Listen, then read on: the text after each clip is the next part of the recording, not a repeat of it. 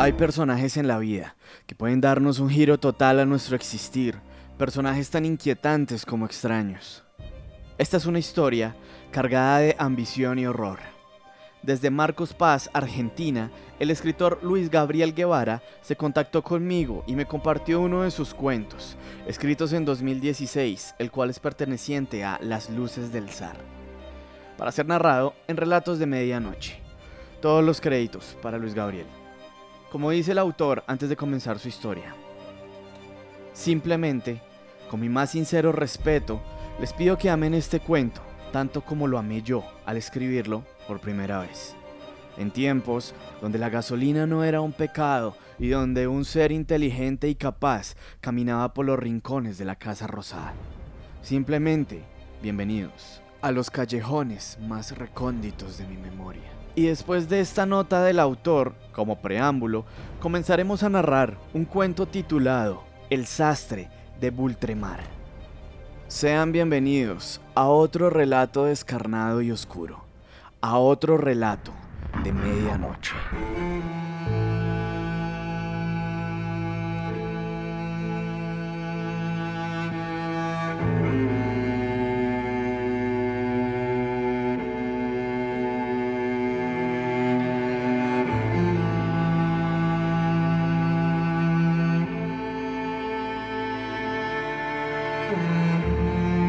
Ruta que se adentraba en el pueblo solía dividir a dos clases sociales.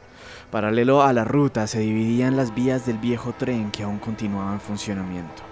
Caminando en dirección al centro se podía observar a la clase alta, aquellos que no otorgaban de lo alto de su ego un saludo cordial y gentil, falso y asqueroso a cualquier mendigo. Ellos nunca podrían desperdiciar la calidez de sus voces con la pérdida de tiempo que para ellos generaría entregar una simple partícula de su voz a aquellas personas que consideraban que no la merecieren, o en todo caso que no fueran dignas de oírlos. Tampoco solían entregar la mirada a cualquier insulso y desconectado ser de la cultura en la que ellos solían a cada instante socializarse. Por el otro lado, se encontraba la clase media, media baja y baja. Personas que no eran tratadas como humanos. Humanos que no eran tratados como animales. El cielo solía ser oscuro. A toda hora los techos solían contar historias de escapes peligrosos, de persecuciones, que a saber uno qué suceso tendría detrás personas que no conocían el sabor del agua destilada, personas que aún no entendían lo que era comer carne y mucho menos las comodidades de una buena cena dentro de un cálido hogar. Por lo general, en estos lugares se encontraban esas familias desesperadas por un techo firme y paredes sin humedad en un invierno crudo y sanguinario. Un invierno que había tenido la fama entre los grandes historiadores, que portaban sus datos en bibliotecas y en centros de investigación, confirmando a cada día que el invierno era más y más frío. Aquel invierno se había convertido en el más frío de toda la historia, acabando ya con más de 34 personas en el poco tiempo que se encontraba afectando las vidas de los habitantes de Bultremar.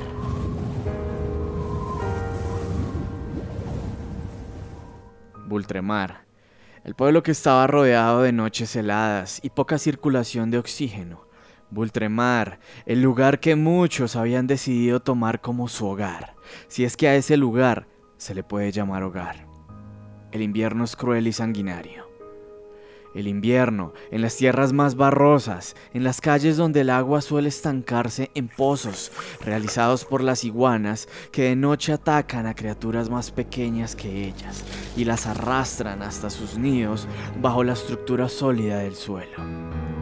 En ese lugar donde la oscuridad es a toda hora, donde los alumbrados no funcionan, donde las cloacas no están instaladas y se desbordan de desechos fecales las calles por personas que realizan el desagüe directo a las barrosas costanillas. Allí en donde también la humanidad lucha con su propia criminalidad, allí donde por rumor se conoce absolutamente todo, allí donde nadie deja solo su hogar por miedo a volver y no encontrar nada. En ese lugar se encuentra también un hombre de peculiar aspecto, de nariz larga y puntiaguda, de contextura física delgada y con pelo deshecho al punto de la calvicie, ojos grandes y cilíndricos, atesados como el fondo del mar, dientes siniestrados, verdosos, ahuecados, manos huesudas y con uñas astilladas. Ser diferente a todo aquel que viviera en el lado este del pueblo de Bultremar. Un hombre que no parecía ser un hombre ni tampoco un animal. En el lado oeste, un caballero de impecable reputación, dueño del hipódromo central, inversionista de las fábricas de lácteos, socio y propietario de varios hoteles, y sobre todo, dueño único del burdel más famoso del pueblo, donde las más bellas damas de Ultramar danzaban delicadamente para embriagar, con la magia de sus pieles y la finura de sus movimientos, a los hombres provenientes de un arduo día laboral Normalmente al burdel asistían solo caballeros de clase alta, capitanes de los barcos, empleados de la realeza, dueños de trenes y carruajes de alquiler, dueños de hoteles, centros turísticos, bares, cuevas de compra y venta de antigüedades, dueños e hijos de dueños. Todos ellos una gran comunidad que solo socializaba entre sí. No existe motivo ni razón para justificar el emplear un solo segundo en alguien que no perteneciese al círculo de los más poderosos. Bultremar es el pueblo que está dividido por las vías del tren más importantes de todo el estado. Del lado oeste se encuentran aquellos de gran poderío económico. Desde hace muchos años, el lado oeste ha sido solo un patio, un basural, un cementerio de olvidos. Pero no todo tiene que ser para siempre. Desde hace un tiempo, la representación de la masa del sector oeste ha estado en manos de un varón con una distinción sumamente admirable, con un léxico que muchos envidiarían, y sobre todo con una facilidad de convencimiento que le daba muy buena fortuna a la hora de realizar el cierre de un contrato que prometiera un éxito desmedido. El representante del lado oeste, en poco tiempo, logró ligarse de los medios electrónicos y de los servicios de transporte por carruajes. Sus servicios eran los más solicitados en todo el pueblo, y esto no le traía sonrisas a ningún inversor de la zona este. Con el pasar de los días, el comercio de carne también pasó a ser asunto suyo, otorgándole al 70% de los lugares que ofrecían comida el respaldo de sus productos. No tardó entonces en ser dueño del total de las aportaciones a todos los bares de alcohol de todo tipo, siendo así el productor más importante. Su crecimiento fue inmenso y su destreza en entregas tan perfecta que otros pueblos del condado se informaron de ello y las contrataciones fuera de Ultramar no demoraron en ser contratos cerrados a favor del representante del lado oeste. El sector del pueblo, considerado como el patio de la Basofia, comenzaba a tener una fama que anteriormente no poseía. Está de más afirmar que muchos de los grandes poderes económicos del Estado se esmeraban para poder cerrar un trato con el hombre misterioso, el perfecto representante del lado oeste de Bultremar, aquel que tenía en su poder todos los grandes beneficios. Un joven caballero se paseaba elegantemente con su traje negro, un traje que era digno de envidiar, un traje que deslumbraba por su inmensa perfección. Pero para su sorpresa hoy, no sería un día como cualquier otro. Hoy la suerte del destino le traería la cena fría, la noche sin estrellas a un camino mezquino y repleto de incertidumbre. Llegó la noche de carreras y el caballero del traje negro deambulaba presumiendo su apariencia ante la multitud presente. Colgaba en su brazo a una bella dama que al igual que él portaba su alucinante figura, fina como el Borgoña más añejo y sensual como la estructura de la mansión Balbe. Frente a la persona del caballero se estacionó con un detallado saco guinda y un sombrero entonado con el negro de la noche, un hombre de alta promesa económica, aquel con quien Balbe soñaba cerrar tratos. Dueño de los terrenos apenas habitados del lado oeste, ante la admiradora concurrencia de la plebe, se posicionaba con alta decencia el representante, el hombre de los mil contratos, el hombre del momento, la moneda corriente, el señor efectivo, el señor negocio. Buenas noches, señor Valve. Es un placer para mí presenciar en esta maravillosa noche la velocidad de sus caballos. Diviso que el crepúsculo es perfecto y que los lugareños se presentan muy fanáticos de las apuestas. Bendigo a usted y a todo su trono actual, expresó el individuo de los mil contratos. No tardó en escucharse la voz del heredero de los dominios de la familia, el joven Balbe. A decir verdad, señor Togueta, es para mí el placer. Su presencia en mis dominios le da a esta velada una maravillosa altura de prestigio. Solo tómese un segundo e imagine los rotativos del día de mañana, donde esta congregación será seguramente portada principal, posteriormente leída por muchos de nuestra competencia, que terminarán cayendo de envidia al admirar nuestra distinción esta noche. Parece usted un gran genio, señor Balbi, pero no deje que nunca la moneda que brilla en los sacos de pana de su banco le hagan la terrible jugarreta de no dejarlo ver lo que puede ser peligroso y lo que es seguro. Es siempre mejor elegir lo conocido e inequívoco que lo arriesgado y lo desconocido. El señor Togueta era un hombre sabio y de muy buen léxico. Cada una de sus palabras se pronunciaba con un tono de acuerdo a cada ocasión, ni más bajo ni más alto. Su mirada siempre era directa a los ojos, pero también observaba todo lo que ocurría alrededor de su anatomía. ¿Usted afirma que cree en la avaricia, señor Togueta? Esos son solo cuentos de chismosos campesinos. A decir verdad, yo deseo con ansias incrementar los centavos de mis bolsillos y los capitales de mi apellido. Eso no tiene nada de malo, señor Balbi. Lo malo es hacerlo vaciando los bolsillos de otros. Las palabras de Togueta no resultaban bien recibidas en la mente del joven heredero.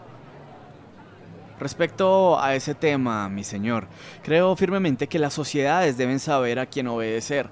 Obviamente las comunidades inferiores deberán en el futuro adoptar respetos enormes a los mandatarios de turno. Nuestro turno. Las palabras se adentraron con una intensidad en la mente del varón de la moneda, el señor de los mil contratos. Este resultó procesarlo de una forma inteligente y antes de escurrirse del tema, se inclinó decidido a escarbar un poco más en él. Disculpe mi ignorancia, señor Balbi, pero ha pronunciado usted una palabra que se me ha escapado en absoluto de la contextura que nuestra conversación encaminaba. ¿Ha dicho usted nuestro turno? Comienzo a sospechar que su tan sorpresiva invitación no es solo para apreciar la velocidad de sus más dotados y prestigiosos potrillos. El joven Balbe fue llamado a su juego y de pronto sus pupilas se fueron ampliando y con mucha felicidad soltó la mano de su dama de compañía para enfocarse del todo en su presa. Presa que deseaba vigilar para luego dispararle y colgar su cabeza como trofeo en algún rincón de la pared de su living o quizás el zaguán. Ha dado usted en el blanco, señor Togueta. La realidad es que lo he cordialmente citado para entablar una conversación, más bien para comentar una jugosa y apetitosa idea. Sabrá usted que muchos de los terrenos pasando las vías se encuentran en clara venta y cada vez su valor económico sube más y más.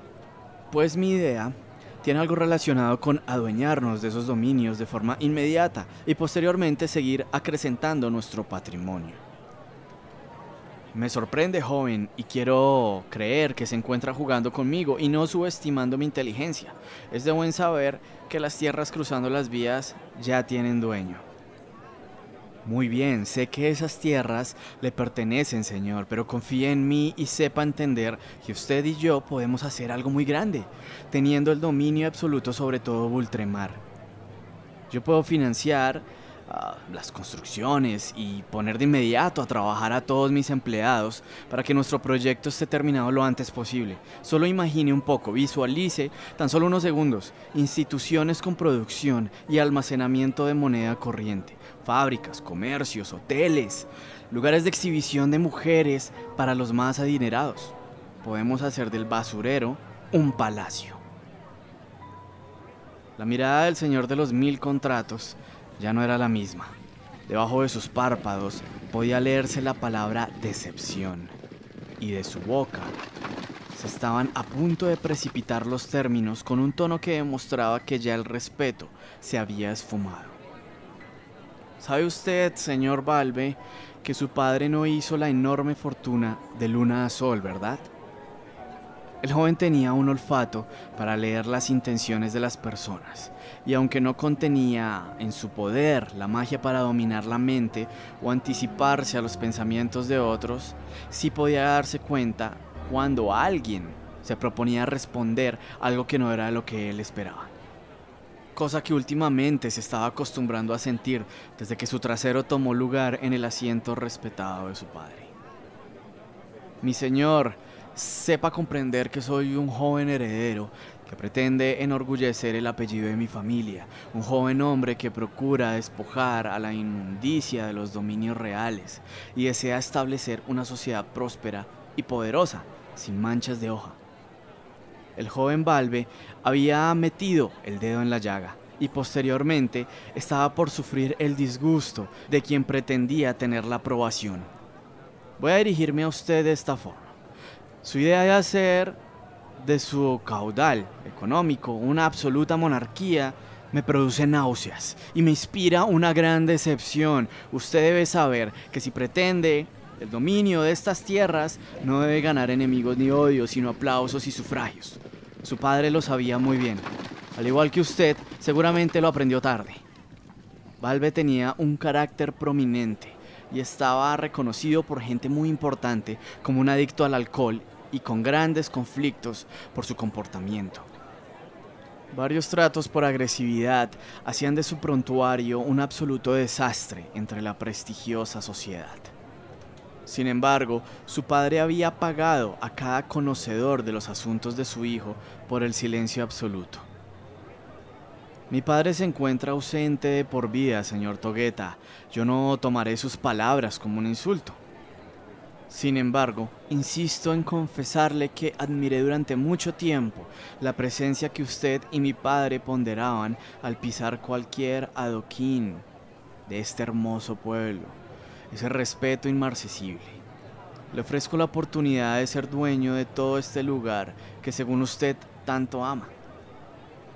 Existía soberbia y sarcasmo en la forma de dirigirse a Valve de parte de Togueta, y esto irritaba mucho al joven heredero, pero aún así el hombre de los mil contratos seguía con su rol de ser superior intelectualmente. Lamento la desaparición de su padre, joven Valve, pero destaco que su padre fue muy inteligente a la hora de cerrar tratos, inteligencia que usted no posee, percepción y olfato para los negocios que usted no tiene, no cuenta con esas actitudes que su padre poseía y ruego a santos y dioses que nunca tenga ese don, aunque no voy a negar que porta la misma finura y elegancia al vestir en ocasiones especiales. El joven se imponía a la defensiva. Es una pena su postura, señor Togueta. Por otro lado, agradezco su perfecta observación y detallada precisión. El traje que llevo puesto es de mi ausente padre lo hago en honor al hombre que fue. Es de un sastre único ese traje, joven Valve. Si la firma en su interior es titulada Fruit de Los, es señero en su tipo. El joven dejó atrás toda la conversación y luego pasó al minúsculo detalle de la etiqueta de la prenda.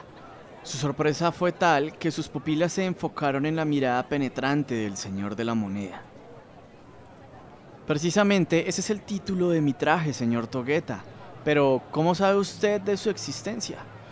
He buscado insaciablemente lugar donde con la misma precisión y armonía se fabrique y se arme parte por parte una prenda de tal calidad como esta. Es magnífica y no se la he visto portar a nadie, a ningún hombre conocido ni desconocido, absolutamente a nadie. El varón del negocio no podía evitar sonreír con una expresión burlona y alejando de toda cordialidad. La misma expresión dirigida al heredero fue la que expuso con frialdad. Vea usted, joven Valve, la etiqueta con la que mi anatomía se viste es la misma que la que en su traje se identifica. Su padre y este servidor podían en sus mejores momentos conseguir prendas de este agrado. Aunque lamento informarle que su traje es de un periodo pasado, de una fabricación antigua. por su postura incierta y extremadamente ridícula. Voy a confesarle un gran pecado, le contaré un pequeño secreto. El Void Fruit de Loss es la herramienta indicada para el éxito. El traje cuenta con la suerte y la energía mística que hace posible cerrar a su favor cualquier trato. Todo pasa por cuestión de la presencia. ¿Usted podría contarme, señor Valve, cuántas propuestas económicas ha cerrado desde que asumió el mandato que anteriormente a su padre le correspondía? Voy a reconocerle tristemente que aún no he podido estampar mi firma en ningún contrato, señor Togueta. Pero ya que usted ha mencionado que puede ofrecer los datos necesarios para encontrar al auténtico sastre que diseña esta fantástica prenda, quizás mi suerte pueda cambiar. De pronto, la sonrisa irónica del hombre vestido con un elegante atuendo color borgoña se transformó en una risa totalmente descarada contra el honor de la persona sucesora del trono real. Usted, joven Valve, ha confundido horriblemente mis palabras. En ningún momento mencioné que le brindaría al apellido de su ausente padre tal secreta información.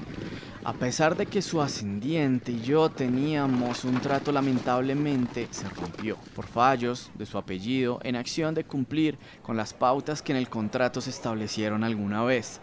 Al desaparecer su padre, desaparecieron con su ausencia las pautas que ambos firmamos. Por lo tanto, no es de mi intención que el éxito llegue a su mandato, es competencia. Sabrá usted entender que el lado oeste de Bultremar también busca crecer. La inexperiencia del nuevo propietario del asiento real para manejar este tipo de situación salió brotando de su pecho, dibujando el disgusto en su rostro. Eso, mi señor, no tiene coherencia en ninguna idea, en ningún proyecto. La única forma que el basurero de Bultremar debe crecer es estando mi apellido sobre las cabezas de todo sector habitando en el lado oeste. Impediré con toda sangre de mi cuerpo que sociedad tan despreciable se pasee por las calles céntricas de mi este amado. El lado oeste de Bultremar, joven Valve, ahora cuenta con el apoyo de este servidor para poder acceder a todos los rincones que se le sea posible imaginar sea cual sea su limitación. Sí, pasando o no las vías del viejo tren. Entonces, cabe aclarar, señor mío, que luego de esta conversación descortés de su parte, el apellido de su familia será despreciado por la mía. Queda declararle una correcta limitación a todas sus personas, allegados y socios que representen con honestidad y valor al lado oeste ya que usted no pretende llegar a ningún acuerdo. Le ofrezco firmemente mi desvinculación de todo negocio o trato que mi padre y usted puedan haber tenido, desaprobando así toda acción de parte de su familia en mis tierras. Joven, al igual que su padre, usted ha sentenciado un final aborrecible para sus dominios, su poder y su apellido. Voy a pedirle firmemente que se retire de mi presencia, señor Togueta, y le juro, ante la ausencia de mi honrado creador, que volverá proclamando perdón al honor de mi familia. Con un traje color guinda y su sombrero, el señor Togueta se retiró con mucha clase, besando dulcemente la mano de la mujer bella que acompañaba a Valve. Por dentro, no pude evitar pensar que el joven era un idiota, y que pronto conocería el sabor de la derrota y la desesperación. No se equivocaba en nada de ello.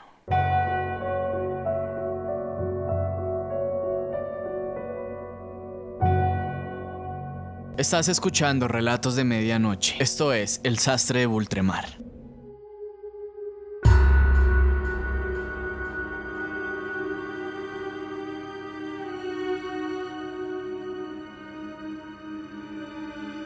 Las madrugadas sin dormir llegaron a la residencia Valve, dueño del sector este de Bultremar. Entre los cimientos de su hogar se pronunciaban aquella madrugada tan fría los reclamos de su cónyuge. Blasimir, Blasimir. Pero nadie respondía a las palabras de la hermosa pretendiente del heredero. Blasi, Blasimir, amor mío, por favor, regresa a nuestra habitación. Ponle fin a mi soledad a la soledad que nuestra cama provoca en mi presente sin tu presencia. Pero nada.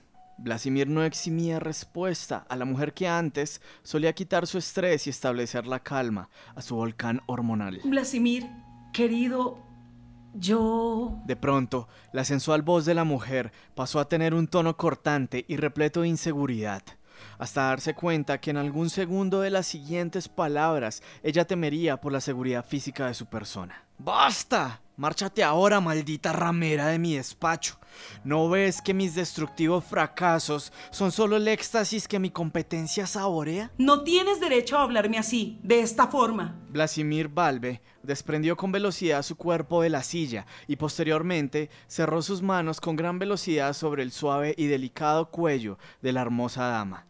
Sus dedos pulgares realizaban una presión no tan potente como para matar, pero sí como para ir quitando el aire poco a poco. Sus dedos establecían una fuerza dominante en la cervical y oprimiendo con la punta de ellos, quitaba toda reacción repentina que ella pudiera realizar para poderse defender. Por otro lado, la joven sostenía con fuerza los brazos de Blasimir, pero no tenía ningún tipo de efecto. La musculatura del hombre era en gran medida superior a la de la mujer. Ella pataleaba e intentaba gritar, pero el aire resultaba ser muy poco como para emitir un mínimo sonido, solo balbuceo sin coherencia. Tengo todo el derecho, arpía manipuladora de hombres. Eres mi puta propiedad. Tan solo una propiedad. No eres más que eso. Sus ojos sobresaltaban de adrenalina y por un momento logró recapacitar para evitar matar a la joven, dejándola caer del pie y medio de altura que la había levantado cuando sus manos apretaban su cuello. La dama asustada, con sus manos acariciando su cuello intentando aliviar el dolor que en su garganta se había aferrado, se reincorporaba volviendo a recobrar el oxígeno necesario para respirar. Se acabó. Me marcho.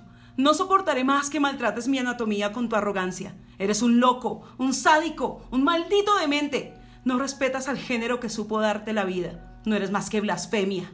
Márchate, no te necesito. Si quiero compañía femenina solo me presento en mi burdel y con seguridad obtendré mejor sabor en besos ajenos que en los tuyos de prostituta barata. Al menos las putas de mi dominio valen la pena en su costo. Tú eres solo una ramera sin valor, una frígida y nefasta versión. La joven tomó una pequeña estatuilla de arcilla y se la arrojó dando en la frente por el sector superior derecho de la ceja del joven heredero. Las asistencias al hipódromo ya no transmitían ganancias. El apellido Valve se había manchado por el maltrato del joven a su prometida. La desesperación de Blasimir ya era asunto serio. Más de un hombre que no decidiera guardar silencio terminaba no apareciendo con vida en su hogar, ni en ningún sitio existente. El recuerdo de aquellos tiempos y el no contar con su padre para comprar el silencio les sabía incluso más amargo hombre en este presente incapacitado para heredar tal inmensa responsabilidad. La cordura ya no resultaba ser su aliada, y los tiempos comenzaban a jugarle en contra. Sabe Dios que el minutero es aún más estresante y más dominante que cualquier poder en el universo. El minutero nunca se detiene ni un solo segundo para pensar, ni un solo minuto para meditar. No puede perder noción del tiempo en gestionar su próximo movimiento. Todo pasa, todo sucede, lo bueno y lo malo, y todo en algún momento queda atrás. Valve se desprendió de las zonas más custodiadas de su palacio, salió de los terrenos poderosos vigilados del lado este y se encaminó cerca de las vías, donde allí, sabía muy bien, se encontraba un antro donde las caras no importaban, donde nadie tenía nada, por lo tanto, nadie podía ser robado, donde el respeto no existía, y donde nadie le importaba una mierda quién eras. Las vías siempre fueron evitadas por la familia del heredero, lugar de mugre y personas despreciables, lugar donde la sociedad defeca tristeza, donde comen dolor y toman mentira. Sin embargo, el joven necesitaba salir de su lugar y ahogar su maldito presente y su absurdo pasado en tragos contaminados y enfermos para su calma temporal encaminando su anatomía rumbo a un lugar que jamás visitó, lugar que jamás pisó. Vestía el traje auténtico de su padre, el último que ante la vista del mundo y de él mismo había usado. Sus zapatos no habían pisado en otra ocasión aquel lugar, pero sí sabía muy bien de su existencia. teniendo en cuenta que su pasado alcohólico conocía de la dirección exacta del más oculto rincón que concediera un trago de su dulce adicción. El camino al antro no fue el mejor. Las calles de a poco comenzaban a perder luminosidad. Los adoquines principiaban a disminuir sus números y podía verse cómo las piedras se reemplazaban por barro seco y en otros sectores por charcos de lodo intenso. Las caras de las personas fueron cambiando, al igual que sus vestimentas. Sabía muy bien que no estaba cruzando las vías, por lo tanto, la gente no se arriesgaría, si lo reconocieran, a robarle, golpearle o matarle. Después de todo, él era el soberano de los dominios este y hasta el momento seguía siendo dueño absoluto de todo ese sector. Aún así, nadie imaginaría que él era él. Nunca se le había visto por esos lados así que el riesgo seguía siendo el mismo y quizás aún más alto. Al llegar, se paró frente a la entrada del antro. Las vías están a unos 100 metros. Juntó con toda la fuerza de su interior el valor y el coraje para ingresar, sabiendo que no podía llamar la atención. Al entrar, pudo divisar a pocas personas, sin embargo, no dirigió la mirada a ninguna de ellas. Rápidamente intentó pasar desapercibido, al menos lo más que pudiese. Se sentó en las butacas de madera, apoyó su brazo derecho sobre el mostrador intentando con su mano tapar el costado derecho de su rostro. ¿Qué le sirvo? preguntó el hombre del otro lado del mostrador. Buenas noches. Em, tomaré su mejor botella de vino, por favor. El más caro que tenga. Por favor. Le pagaré con 10 libriones. Rápidamente, se dio cuenta que había cometido su primer error sabiendo que estaba pidiendo mucho más de lo que normalmente piden los que concurren en ese lugar, sabiendo que nadie llega de repente y compra lo más caro, siendo de la sociedad baja, sabiendo que con esa estupidez su vida se había convertido dentro de ese lugar en una moneda, como la cabeza de un fugitivo que cuenta con una recompensa a quien la traiga, con o sin el cuerpo restante. Puedo ofrecerle una botella de Santo Pastor, es mi botella más cara dijo el cantinero, que portaba en su rostro una expresión criminal. Varios dientes faltaban de su boca. Su nariz estaba golpeada y entre su labio superior se podía divisar sangre seca y una herida profunda, probablemente ocasionada en alguna riña muy reciente. Su cabeza era casi calva y en el perfil derecho de su rostro se podían contemplar dos cicatrices. Para su sorpresa, la botella de Santo Pastor era una bebida de clase alta, no la mejor, pero sí una que comúnmente se posaba en las mesas de la realeza y de los negociantes más sofisticados. Luego de Santo Pastor, podía considerarse una bebida un poco más alta en cuestión de calidad como Maleza Malva o Ríos Cresta, pero el Santo Pastor se posicionaba entre los primeros vinos de la alta sociedad esto le produjo al joven Valve una calma al caer de que si la botella estaba disponible en ese lugar, significaba que aún podía encontrar gente de prestigio bebiendo en el antro. Un santo pastor estará bien, expresó el joven heredero con voz calma. Las horas del reloj comenzaron a pasar sin tener necesidad alguna de detenerse. El contenido de la botella de vino ya estaba depositado en el interior del cuerpo de Valve. La segunda botella también sufrió el mismo destino. Aquella tercera botella no llegaría al mismo final, puesto que su cadáver rodaría al ser golpeada por el codo derecho de Blasimir, cayendo sin posibilidad de evitar un sonido que irrumpió en la angustiosa calma del lugar. La botella se partió en 34 partes, desde la más grande hasta la más pequeña. El vino se desparramó por las baldosas de color blanco y negro que decoraban el asqueroso antro.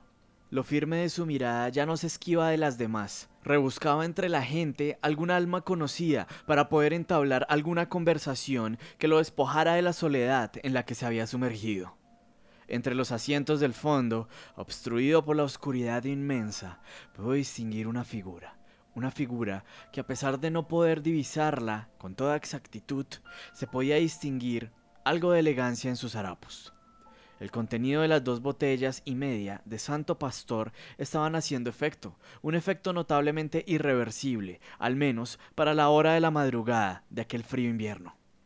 La figura del hombre era alta, de buen porte, un traje que le resultaba muy familiar a Blasimir. No lograba descubrir el color exacto de la prenda entre tanta oscuridad, pero estaba completamente seguro que no era un color negro.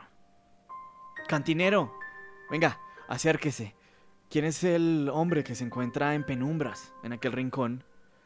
No puedo revelar información de mis clientes, explicó el cantinero con una sonrisa más que soberbia. Pero al igual que su padre, el joven Blasimir intentaba obtener todo lo que deseaba a partir de su dinero. Vamos, cantinero, le daré 10 libriones. Aquí su sucio dinero no compra la confianza. Le daré 20 libriones, sí, 22 libriones. Ofertó Albe, queriendo hacerle creer al cantinero que estaba entregando su mejor oferta. Guarde de una vez su dinero, o le pediré de una forma propia de mis servicios que se retire del lugar, y créame, no le gustará. Pero no existía una respuesta negativa para Blasimir, con un estado de ebriedad avanzado. Por lo tanto, la adrenalina comenzó a llenar de valor el pecho de Valve y de su bolsillo sacó una pequeña bolsa de pana con varias monedas. Y posando la bolsa sobre el mostrador, recitó con firmeza unas palabras que sumando una mirada fija a los ojos del cantinero mostraron una ramificación de la desesperación de un rey que se queda sin trono. Escuche, cantinero, le ofrezco mi última bolsa, pero recuerde yo puedo pagar mucho más por lo que pido. Mi oferta es de 60 librones. Tiene tan solo 10 segundos para responder. El cantinero duda un parpadeo, tomó el dinero de Valve y lo ocultó bajo el trapo sucio con el que limpiaba el mostrador. Acercó su fea cara al rostro perdido de Blasimir y con un suave susurro dijo: El hombre por el que usted pregunta es el sastre. Del hombre del lado oeste que realiza los trajes más caros para la realeza y la alta sociedad. Se dice que sus diseños pueden enriquecer a quien los use. Hablan de él como un mago, como un brujo, y como un simple loco con suerte que diseña prendas que dan éxito a quien los vista. Para mi sincera opinión, no se le acerque. Dicen que no cobra barato. Es más, dicen las voces que el costo es muy, muy alto. ¿Qué hace aquí? El cantinero miró a los ojos de Valve fijamente y de pronto una sonrisa irónica se brotó de su rostro. ¿Tiene otros 60 libriones, señor Valve? Blasimir revisó desesperadamente sus bolsillos, pero no encontró más que vueltos de bebidas, restos de opio de un vendedor que infringía la ley y de comida chatarra para el momento. Solo tengo 35. Lo siento mucho, deberá averiguarlo por sus propios medios. El universo suele conspirar a favor muchas veces en el pasar de tiempo, en el pasar de los años, en el pasar de las vidas. ¿El universo conspiraba a favor de Blasimir? La figura se levantó de su asiento entre las penumbras y poco a poco se alejó en dirección a la puerta y se marchó. Detrás de él, Valve. La intriga por hacerse de los servicios del sastre lo volvía realmente un hombre incontrolable, incapaz de medir la situación y la circunstancia. Su obsesión por comprender su magia, por poder comprar su brujería, por poder vestir sus nuevos diseños lo volvía un ser impensable. Caminó detrás de él, cruzando las vías, pasando por la calle principal, paso a paso, lentamente. Valve no se percató en ningún momento de que se estaba adentrando cada vez más en las tierras que consideraba de existencia errónea. Para resignar el camino y volver sobre sus huellas ya era demasiado tarde. Estaba en dominios de Togueta, sin siquiera notarlo, su ahora más duro rival, al mismo que deseaba dejar en la ruina y apoderarse de todo terreno existente en Bultremar tres calles de un barrial imponente y de precarias casas con techos de material que para cualquier ser humano serían obras oxidadas de carruajes o techos con maderas podridas y húmedas. Hasta allí le siguió Blasimir al sastre. Lo vio ingresar en un lugar que para él era un nido de roedores. Intentó acercarse lo más que pudo al sitio y cuando llegó a la puerta vio que todo estaba apagado, salvo una luz que provenía del interior de la casa. La curiosidad se hizo presente y cada vez más intensa hasta convencer a sus propios nervios de desaparecer por causa de la borrachera. Valve, en un abrir y cerrar de ojos, dejando la cobardía atrás, con su mano derecha abrió muy lentamente la puerta. No era su intención que supiera de su presencia aún el sastre.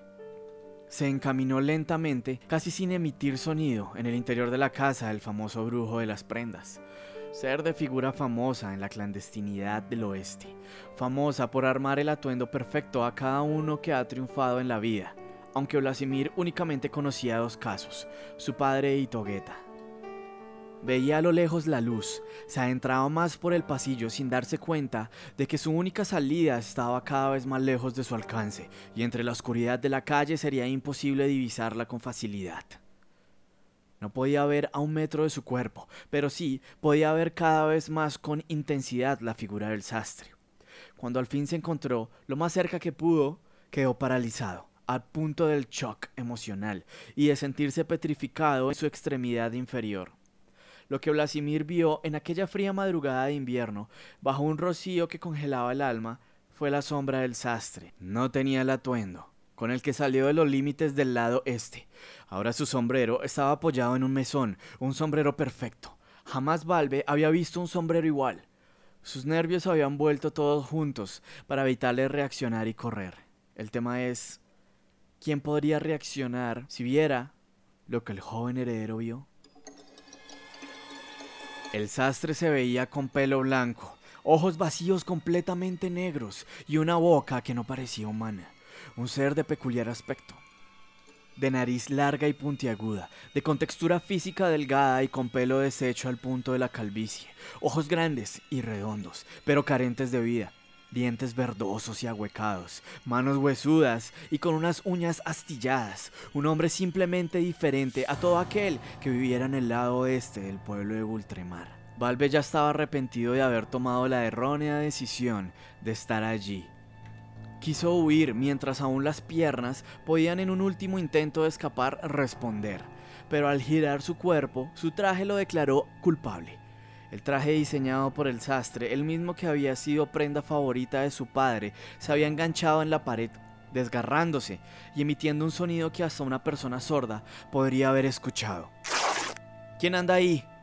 Una voz fina y proveniente del mismo pasillo del infierno se escuchó en el fondo de la habitación. ¿Quién posa su presencia en mi pasillo?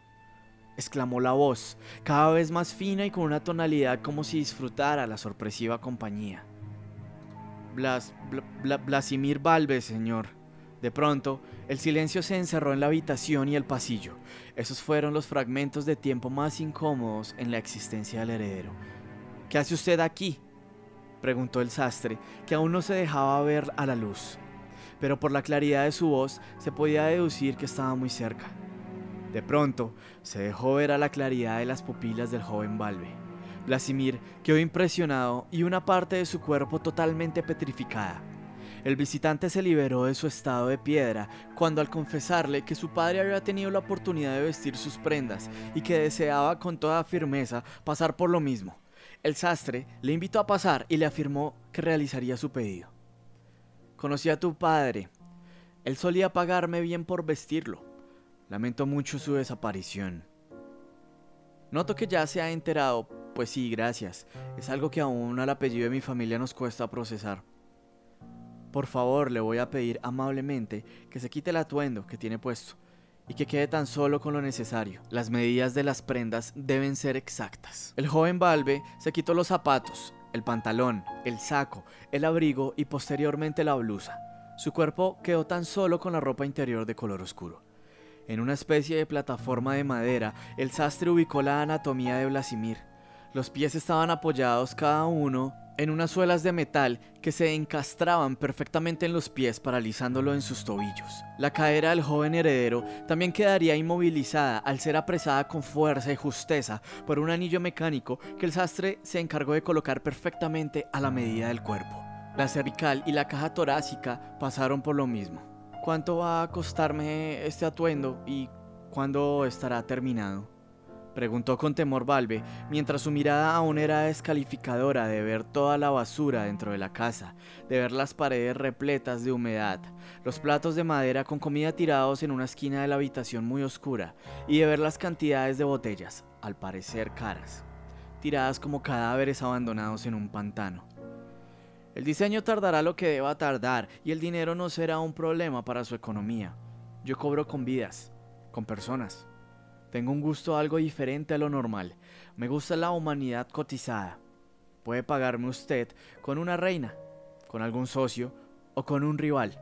No me importa, todo sabe igual de sabroso. Aunque la carne de las damas jóvenes es más suave, y solo pensar que estoy devorando juventud me hace sentir estimulado. La voz del sastre se vio interrumpida al ver en la entrada del pasillo al señor de la moneda, al hombre de los negocios, el hombre de los contratos firmados y tratos cerrados, el señor Togueta. ¿Se le ha olvidado algo, señor Morse? indagó el sastre. Tan solo vine a buscar un nuevo atuendo, pero veo que mi competencia ya se le ha adelantado a realizar el pedido. Blasimir no emitía palabra. Algo dentro de él sabía que no estaba en el lugar correcto y que no contaba con las condiciones más adecuadas para sacar a lucir su orgullo, su poderío económico y sus diferencias ideológicas. El muchacho es el hijo del difunto adinerado del lado oeste. Ha venido por un traje, señor, y lamento informarle que yo no realizo ningún tipo de privilegios a nadie. Cada cliente es un cliente, siempre y cuando pague con lo que pido. Es ilógico que usted decida darle poder a un hombre que tiene el mismo pensamiento que su sangre esbozó con firmeza Togueta, mientras se quitaba los zapatos, el pantalón, el abrigo y el saco. No, por favor no lo escuche. Blasimir se acaba de dar cuenta que su ideología podría sentenciarlo de muerte. ¿A qué se refiere Morse? Preguntó muy curioso el sastre mientras ataba con un anillo de hierro las muñecas del joven heredero, paralizando su cuerpo. Este hombre, planea borrar la marginalidad de la zona oeste para entregarle los terrenos a la Real Sociedad, destinando a todos y cada uno de los habitantes que viven cruzando las vías a terminar sus días como esclavos de la sociedad más adinerada o simplemente muriendo para conformar sus planes. De pronto, las pupilas del sastre se transformaron en una idéntica mirada asesina, fría, sin miedo y sobre todo penetrante, dispuesta a degollarte con tan solo las retinas. Los pelos de sus cejas se erizaron mientras se fruncía la piel entre sus párpados. Con un pequeño cuchillo llegó el primer corte. No, por favor no lo haga, solo fue una idea. Idea que viene de mi padre. Yo no pienso así, por favor. Pero Morse Togueta no mentía, y el sastre podía oler ese detalle en la calma que el hombre de la moneda poseía al hablar. Para el joven Balbe ya era demasiado tarde. El sastre tomó medidas de las mangas y cortó suavemente, con toda delicadeza, de hombro a axila, un pequeño corte. Luego, mientras Blasimir gritaba como nunca antes en su vida, cortó desde axila hasta la muñeca. Luego un corte alrededor. Posteriormente despellejó la piel del joven heredero, mientras él mismo se desangraba y gritaba suplicando por su vida. No existe nada peor, señor Balbe, que enriquecerse viendo morir a otros, dijo el sastre. Y no existe perdón para quien busca la codicia a costa de la desgracia ajena. Su padre pasó por lo mismo. Expuso Togueta. El sastre repitió los cortes en la extremidad superior izquierda. Lo mismo realizó en las extremidades inferiores. El último corte fue desde el centro del cuello hasta el pene, girando alrededor de la cintura y por último alrededor del cuello, quitando lentamente cada centímetro de piel con mucha, mucha lentitud, una paciencia digna de admirar, si tan solo no fuera uno mismo a quien están despellejando. Blasimir Balbe, a lo largo de toda la madrugada, no paró de sufrir, de gritar y de suplicar por su vida. Sin embargo, para el sastre y para el señor de la moneda, todo era una simple música de fondo. Para ellos, el joven heredero no estaba allí. ¿Cuándo cree usted que estaría listo mi nuevo traje? preguntó Morse Togueta. Se lo haré llegar a sus dominios. ¿Qué hará con el joven? indagó interesado el sastre. Correrá la misma suerte que su padre. Lamentablemente, desaparecerá.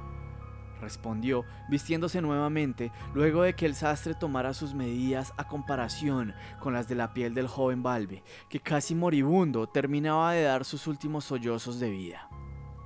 ¿Cumplirá con lo que me ha prometido Morse? Desde luego, el destino así lo ha querido, mi querido amigo. El joven desaparecerá, mañana ya no estará. Puedes comerte lo que quede de él. El hombre de los negocios adinerados, el varón de la moneda, se acercó al joven moribundo colgado aún de los tobillos de hierro en los que el sastre había colocado para poder tomar con toda precisión sus medidas. Tomó con delicadeza su rostro mientras la sangre brotaba de todo el resto de su cuerpo y muy lentamente lo besó en la frente, como deseándole buena suerte en el pasillo de las almas perdidas del infierno. Se dirigió al sastre con una sonrisa en su rostro, le tendió la mano se alejó unos pasos dándole la espalda y antes de marcharse por el largo pasillo de la casa del sastre, giró su cuerpo y dijo con alegre euforia, El poder del apellido Valve desaparecerá. El lado oeste por completo todo dominará. Y tú, tú mi amigo, eres el sastre de Bultremar.